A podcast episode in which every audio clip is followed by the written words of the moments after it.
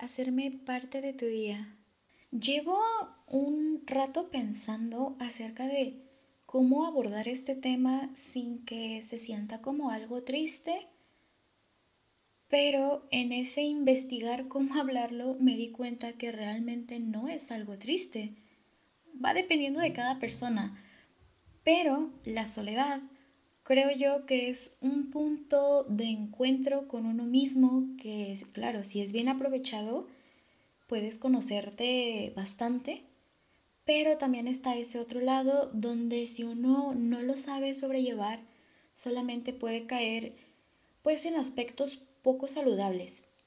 Y es que aquí yo quiero como que nos hagamos esta pregunta de para nosotros qué es la soledad lo vemos como algo positivo, negativo, da lo mismo, o este miedo a estar solo.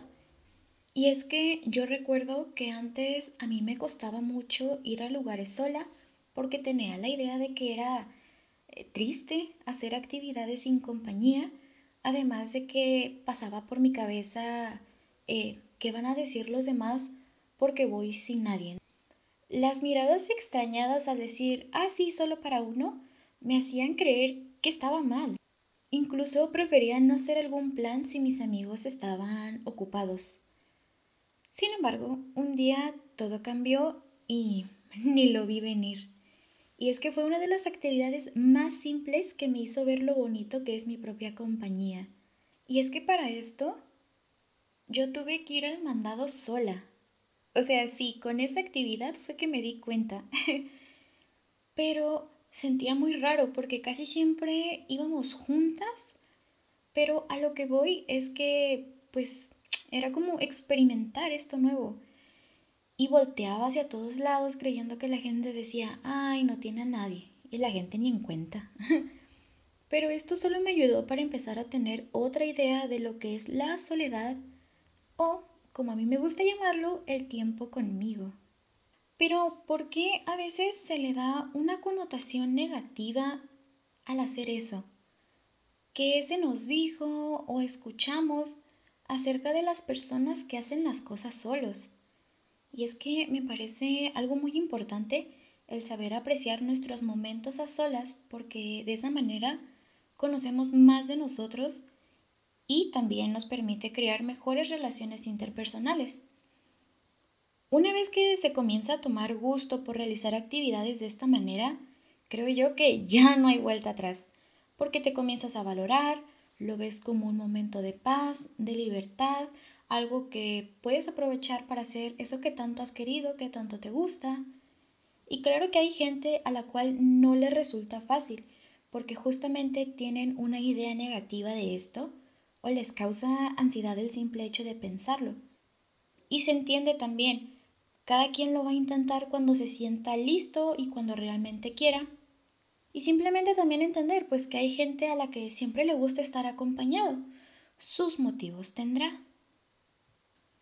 Recuerdo que también hace unos años donde trabajaba, luego ponían películas muy interesantes, pero el caso es que a veces mis compañeros no querían o no podían, así que yo prefería quedarme con las ganas a tener que entrar sola.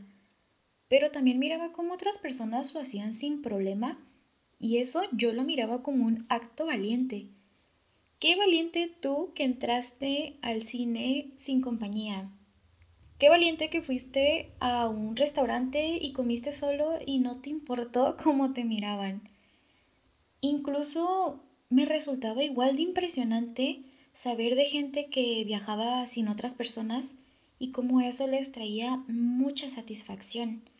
Me hacía pensar, en algún momento quiero intentar hacer más cosas en solitario y no sentirme rara.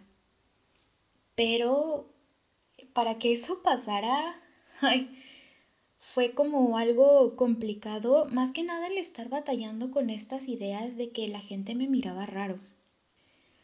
Entonces, estas situaciones me ponían a pensar cada vez más si yo no quería estar conmigo, si me incomodaba escuchar y prestar atención a mis pensamientos, y en cómo eso a veces me hizo relacionarme con gente que no me gustaba, que no era de mi total agrado. Entonces me llevó a replantear más qué quería yo intentar de nuevo y también que debía prestarme más atención, pero no solo eso, sino hacerme caso.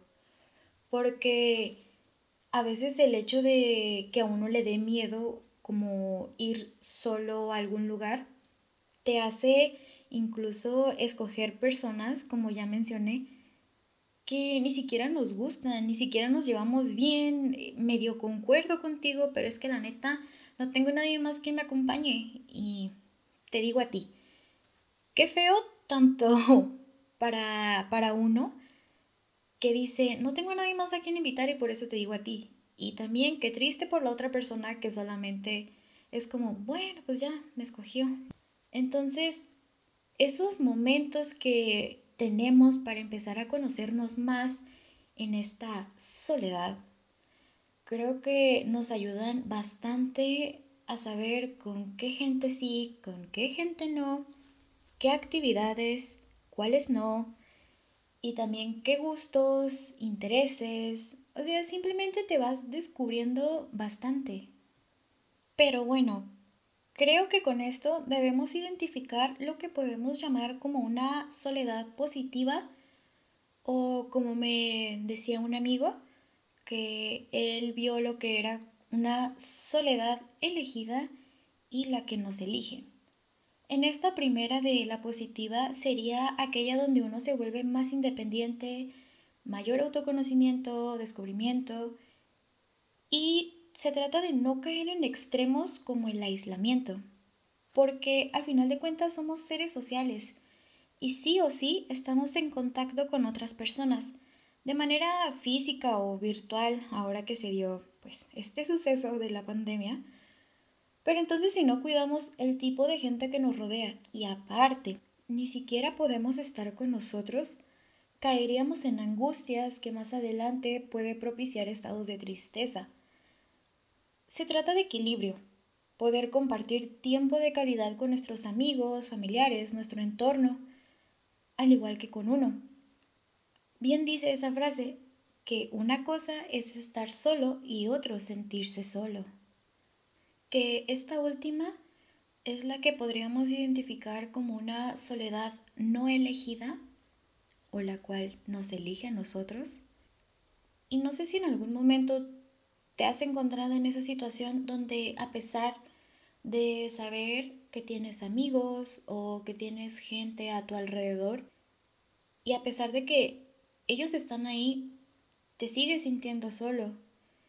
Entonces, esas relaciones no están bien cultivadas porque al final de cuentas cuando uno se encuentra sin gente alrededor pero sabe que puede contar con alguien, entonces ahí ya estamos hablando de que las relaciones que maneja son buenas, son de calidad. Y sobre todo saber que contamos con una red de apoyo. Así pueden ser muchas personas, así pueden ser poquitas, el caso es que con esa gente tú te sientas bien, te sientas a gusto en compañía.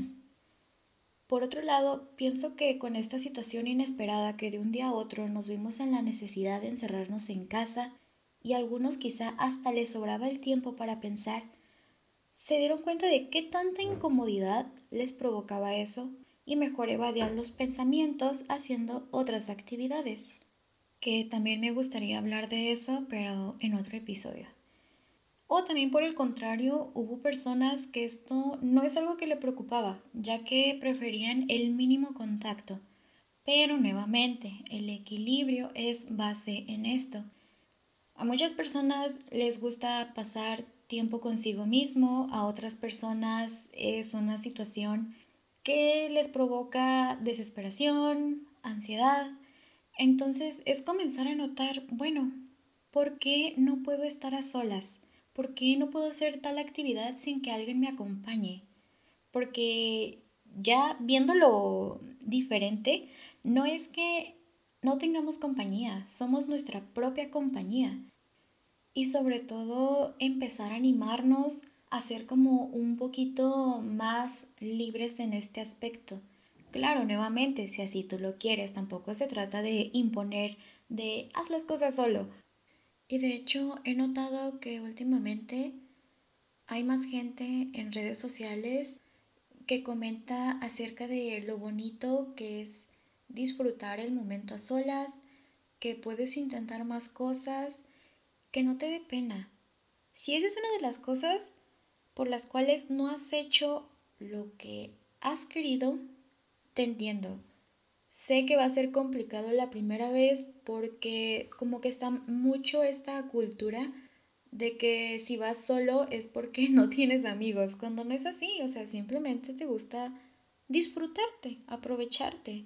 Y si a lo mejor andas pensando como, pues por dónde podría iniciar para no sentirme tan raro, salir a caminar.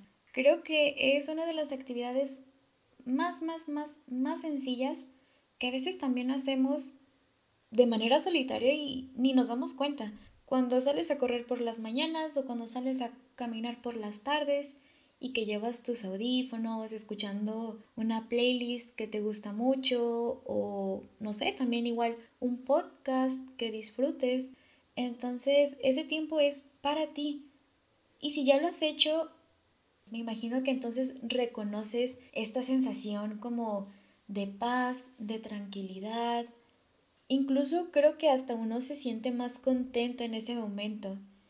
Otra también de las actividades que son como muy sencillas es ir por un café. Yo soy amante de esa actividad, creo que es una de las que más me gustan. Poder tomar lo que yo quiera, disfrutar la vista, o a lo mejor escribir simplemente lo que viene a mi cabeza.